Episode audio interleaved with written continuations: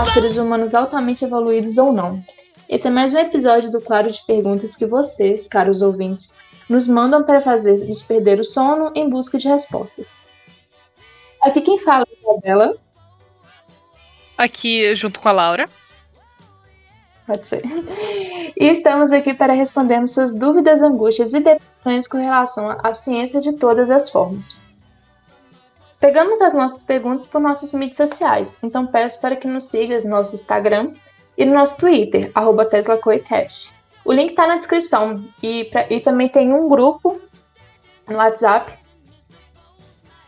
que também tem o, o link de descrição para você participar e lá você pode mandar a sua pergunta que a gente vai responder. Então, se você tem alguma dúvida, sugestão, comentário, até mesmo alguma informação de algum episódio que não abordamos, envie para nós, que a gente vai ter todo o prazer do mundo em ler. Alguma coisa você quer complementar, Laura?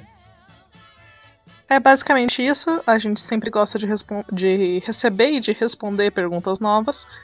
Então, sempre são bem-vindas. Qualquer tipo de dúvida que você queira mandar, não pense que existe uma pergunta boba. Então, fique à vontade, Laura. Bom, hoje a gente vai começar pela minha pergunta, que é: por que nós não sentimos a Terra se movimentar? Ela é da Adjane Ramos, de Maceió. Bom, uh, para a tristeza dos terraplanistas, aqui a gente tem uma resposta bem simples, até mesmo pela, pela física clássica, a essa pergunta.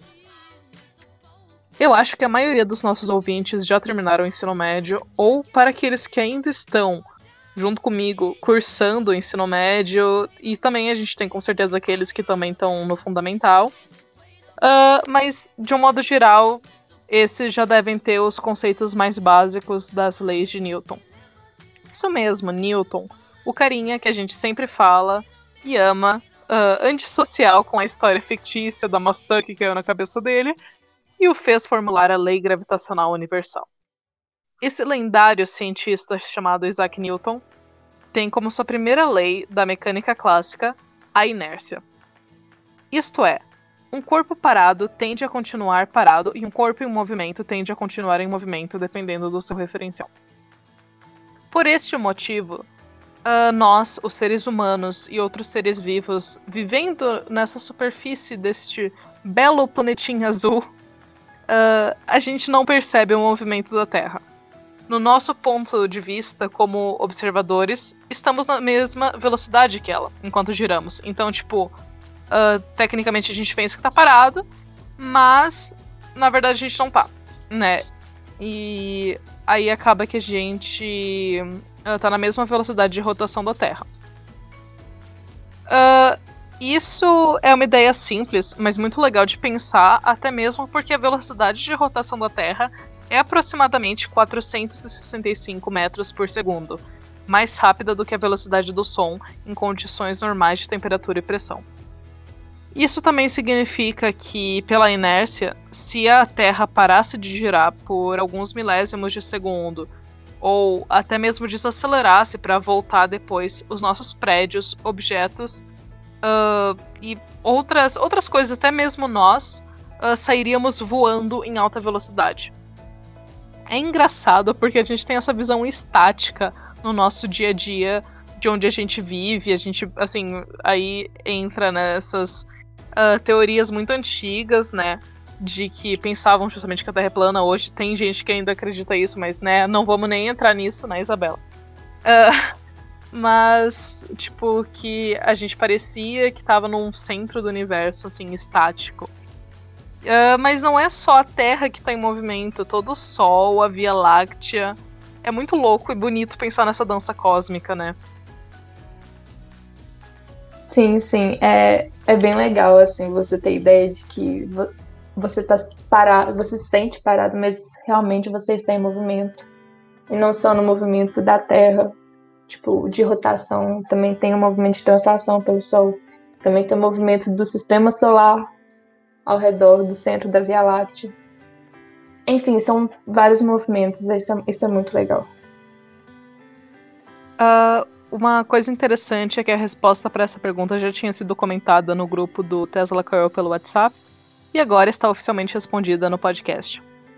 Estamos aqui para isso. Sim. É, pode passar para sua pergunta, Isabela. Então, a minha pergunta, ela é um pouco próxima ali também da, do que a Laura falou, também envolve gravidade.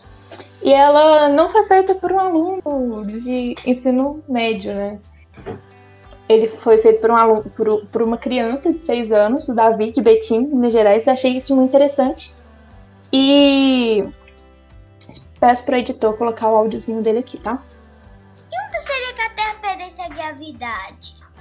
É isso que eu queria saber. Vocês me falam? Enfim, ele pergunta: o que aconteceria se a Terra perdesse a gravidade? Então, Davi, a gravidade é uma das quatro forças fundamentais da natureza e age em todos nós. Quando você, por exemplo, pula, volta, você volta ao chão por causa dela. Caso essa força deixasse de existir agora, sim, agora mesmo, você não estaria mais aqui. Isso porque a gravidade nos traz um pouco de segurança, visto que sempre estamos em contato com a Terra. Como a Laura disse, estamos na mesma velocidade que a Terra, e sem a gravidade nos segurando, nós simplesmente desprenderíamos dela e flutuaríamos para o espaço, seríamos lançados. Carros, animais, pessoas, as águas dos rios e oceanos, os satélites, a própria Lua e até mesmo o ar da nossa atmosfera seriam levados para longe do planeta. Só restaria que estivesse preso à superfície, como prédios, casas e construções. E claro, que estivesse dentro deles.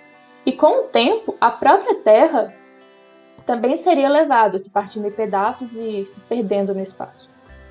Se apesar de tudo isso conseguíssemos sobreviver, por exemplo, em um bunker com atmosfera ou então todos com trajes espaciais para ter como respirar, não sei, enfim, uma hipótese fictícia.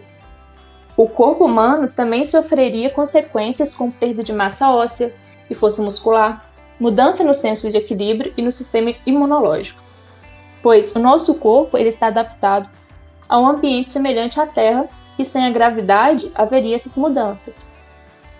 Por fim, após de tudo isso, fique tranquilo, porque a física está convencida de que isso nunca poderia acontecer realmente.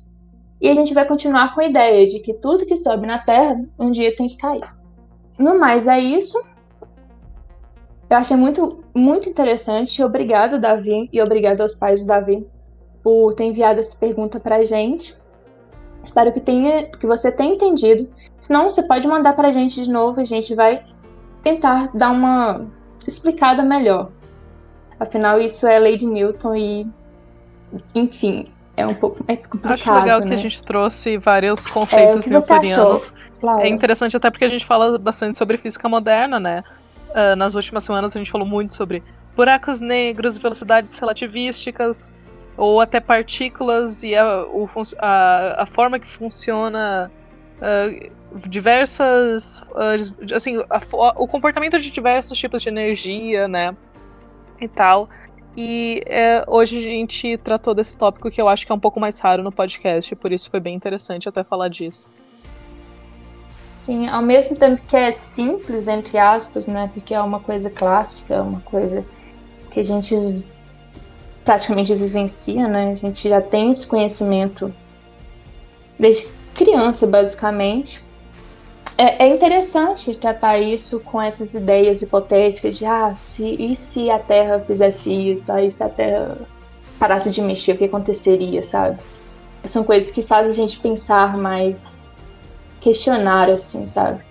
Mostrar Também acho que isso é deixa uma provocação, né? Até. Acho que é isso por hoje, né, Isabela? Sim, sim. Eu acho que é isso.